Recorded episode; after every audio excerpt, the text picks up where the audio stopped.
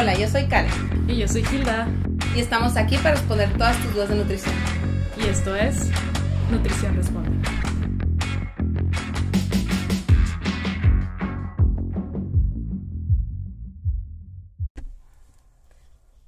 Hello, bienvenidos a un episodio más de Nutrición Responde. Hola. Bueno, les voy a platicar. El día de hoy tenemos un episodio un poquito polémico, ¿no? Empezaríamos contándoles que Levi nos pregunta, no, bueno, nos escribe y nos preguntó, ¿por qué tan, qué tan importante es hacer una dieta libre de gluten para la salud? Sí, muchas gracias Levi por tu pregunta. Es muy interesante que lo plantearas como dieta saludable, ¿no? Eh, porque eso siempre escuchamos por todas partes y luego vamos al supermercado y vemos, ah, que gluten free, eh, una pasta gluten free, decimos, ah, es más saludable que una pasta integral o una pasta pues normal. una pasta normal. sí, exactamente. Y empezaremos contándoles un poquito sobre los cuatro tipos de personas que esas hacen dietas libres de gluten y el por qué. Porque pues prácticamente son estos cuatro tipos de personas engloban la mayoría de, de los casos que consumen dietas gluten free. sí, para empezar diremos que es el gluten, ¿no? El gluten se refiere a un grupo de proteínas ricas en prolaminas presentes en el trigo, en la cebada y en el centeno. Sí, las personas que necesitan llevar a cabo una alimentación libre de gluten son las que presentan enfermedad de celiaquía, pues es el tipo número uno de personas, ¿no? Hay otro tipo de personas también que son no celíacas pero tienen sensibilidad al gluten. Y otro tipo de personas serían las personas que son alérgicas al trigo. Estas personas tienden a consumir dietas eh, libres de gluten por necesidades fisiológicas, o sea, cada uno tiene diferentes. Algunos les limitan de la dieta lo más posible y otros de verdad no deberían de comerlos para nada. Eso es muy específico. Yo creo que vamos a tener que dedicarle otro día para otro podcast de, de personas que ya necesitan dieta gluten free. Y pues hay un proceso de diagnóstico, o sea, el cual es obligatorio que el paciente a un médico para hacerse los análisis correspondientes y si te y si te consumes y si consumes alimentos con gluten desde siempre, es muy poco probable que tengas alguno de estos padecimientos. O sea, no es como hoy amanecí y ya soy gluten free, o sea, tienes que ir a hacerte una prueba de que en un laboratorio el médico te va a decir como que cuál prueba y así. Y ya vas a poder descartar si eres alérgico al gluten o no, porque pues creo que el gluten es una es una es, es una proteína que está en la mayoría de los alimentos aquí por lo menos en México, es súper común.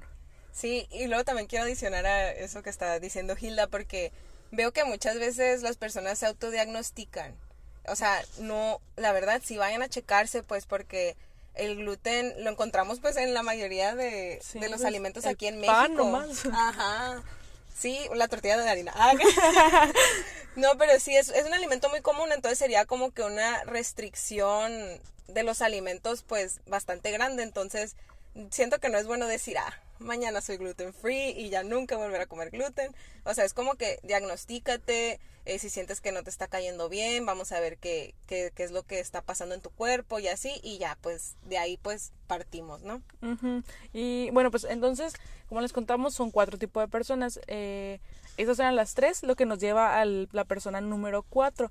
Que estas personas son las personas que siguen haciendo la dieta libre de gluten, es por moda o porque están guiados incorrectamente y solamente porque lo vieron en internet, alguien más lo puso, lo postearon en algún lugar y dijeron es lo más saludable para todos y, simplemente las personas le creyeron y así, o sea, es muy común ahorita que tú ves un post, no sé, de una persona súper famosa y dice, y dice, ah, es que estoy comiendo mi dieta gluten free. Y tú, wow, ok, a lo mejor eso es lo mejor, porque si él lo hace, pues supongo que es mejor. De que vela. si ella lo sigue, yo también. Pues sí, eh, ay. Ay, sorry. Es, es bien temprano, amigos. bueno, eh, es muy curioso eso, ¿no? Porque el último grupo de personas es tan grande que incluso han logrado modificar el mercado y los productos que se ofrecen. Que esto no está para nada mal. O sea, siento que también eh, puede beneficiar mucho a las personas que sí tienen estos problemas a pues aumentar su, sus opciones pues a, la hora de alimentarse. y y bueno. Y, pues sí, eso lo hace más accesible y pues, pues qué bueno por ellos. es un alimento libre de gluten, así tal cual, que tenga la etiquetita y diga gluten free o libre de gluten. Los precios son altísimos, o sea, cuando tú vas al supermercado, y buscas un producto normal comparándolo con un gluten free, ponemos ejemplo unas galletas. El otro día fuimos Karen y yo por, al súper así como para comprar snacks y compramos unas galletas normales y de que 20 pesos, que es un equivalente a más o menos un dólar. Y luego buscamos unas galletas porque Karen traía un antojo de algo más clean. Y yo dije gluten free. ¡Ah! Tal cual. Entonces agarré unas galletas y a la hora de pagarlas eran 60 pesos y fue como que, ok, es casi lo mismo que la otra galleta porque literal es un snack.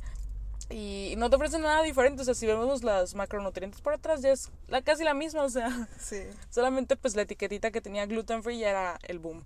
Entonces, eh, 60 pesos más o menos 3 dólares, por si acaso se ocupa esto después. por si les interesa. Pues sí, y algunos de los alimentos que contienen gluten naturalmente, pues son el pan, galletas, harina, pasta, cerveza y pues entre otros alimentos.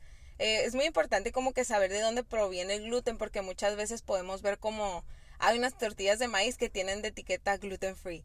Y pues sí, ¿no? O sea, el maíz naturalmente no tiene gluten. Entonces por eso es muy bueno saber, en caso de que deseen seguir este tipo, esta alimentación eh, por X o por Y, porque es necesario, no sé, eh, pues es bueno saber de dónde proviene el gluten, porque eh, el hecho de que una marca tenga el sello gluten free, pues sí les, sí les cuesta eh, tener esa, ese sello. Entonces hay que saber de dónde proviene para, pues si vemos unas tortillas de maíz, saber que nunca van a tener gluten, pues al menos lo, lo que me estaba contando Gilda el otro día es que puede tener como que a trazas de gluten. Sí, o sea, es que por la por estar en, el mismo lugar donde se procesan otros alimentos, quedan como que pedacitos o trazos de las proteínas, pues o son micros, o ni se pueden ver. Entonces, pues hay veces que se procesan alimentos diferentes, que a lo mejor tienes unas palomitas, pero también tenías un pastelito. Entonces ya el- si la procesaste en el mismo lugar más o menos, puede ser que tus palomitas tengan trazas del gluten y, y ya por eso te podría afectar. Sí, hay contaminación ahí de por medio. Sí, contaminación cruda. Y es muy curioso porque esto de que no te das cuenta que tiene gluten es... Me tocó un caso así como que mi mamá me dijo alguna vez en mi vida. Voy a buscar unas palomitas que sean gluten free y te se los juro, o sea, destrocé una tienda para buscar de qué palomitas gluten free, palomitas gluten free. Y pues no, las palomitas no tienen gluten, entonces no. Y la Gilda que buscando uno con sello. ¿ah? De verdad batallé muchísimo, pero eso fue hace muchísimos años, pero pues es un caso que de la vida real. Bueno, entonces eh, aquí cabe, eh, les íbamos a poner más o menos como que qué cantidad, o sea, el mercado de gluten free, que es un 100%, querías como platicarlo sobre un artículo de, de Alemania que se hizo por el doctor Walburga, que menciona lugares donde existe más pura- la mayor popularidad de consumo de productos eh, libre de gluten. Entonces el mercado así como que un 100%, el 32% del mercado es consumido en Latinoamérica el 28% en Medio Oriente y el del 15 al 21 en Estados Unidos. O sea, esto se me hace muy... Bueno, cabe aclarar que no todos los consumidores tienen padecimientos relacionados con el gluten. En- Sí. Sorry. Sí, la verdad yo me impacté demasiado cuando escuché esto. Yo juraba que Estados Unidos, o sea, iba a ser como que el top de consumidor de gluten free. O sea, no puedo creer que Latinoamérica les ganó. Sí, o sea, y no simplemente es por seguir una dieta saludable, entre comillas, ¿no? Es a veces porque no sabían que, que no es como que el, lo ideal, pues, o sea, hay formas más baratas de sobrevivir y tener una alimentación saludable sin problema. Sí, y luego también es muy importante mencionar que pues solo el 5% de la población sufre de algún padecimiento relacionado al gluten. Y luego, o sea, también queremos adicionar algo que puede ser como que tema de otro podcast porque ya es como que algo pues ya más más Grande. complejo así, ajá. que es pues las personas que tienen enfermedades autoinmunes a, a veces se pueden ver favorecidas por una dieta libre de gluten, pero o sea, ahorita estamos nomás con la intolerancia, eh, la alergia, todo eso, entonces no nos vamos a meter en eso. Pero sí, sería muy interesante por si acaso uno de ustedes pues padece de alguna enfermedad autoinmune, pues más adelante podemos indagar en eso. Bueno, entonces lo que nos lleva a pensar, si tantas personas, tan poquitas comparada con la población mundial, consumen esto, ¿qué tan buena es la dieta libre de gluten en personas aparentemente sanas? O sea, si tú eres sano, ¿qué tan buena para ti es tu dieta libre de gluten? O sea, ¿va a ser la diferencia que, te la, eh, que la empieces a consumir?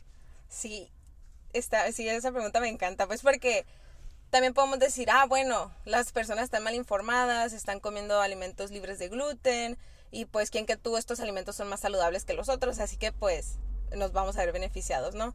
Pero por el momento no hay información disponible eh, que diga que llevar una dieta libre de gluten en personas obviamente aparentemente sanas, eh, que esto como que se vean beneficiados. Menos del 8% de los alimentos libres de gluten cumplen con las recomendaciones de la FAO, de la OMS, de los alimentos empacados. Entonces, ahí es como que vemos eso de que en realidad sí son más saludables o, o que estamos de que limitando nuestra dieta, ¿no? Por andar siguiendo este tipo de, de alimentación. Eh, sí, entonces lo que nos lleva a esta conclusión de que si tienes algún padecimiento que sea complicación una, el consumo de gluten, evítalo totalmente o lo más posible.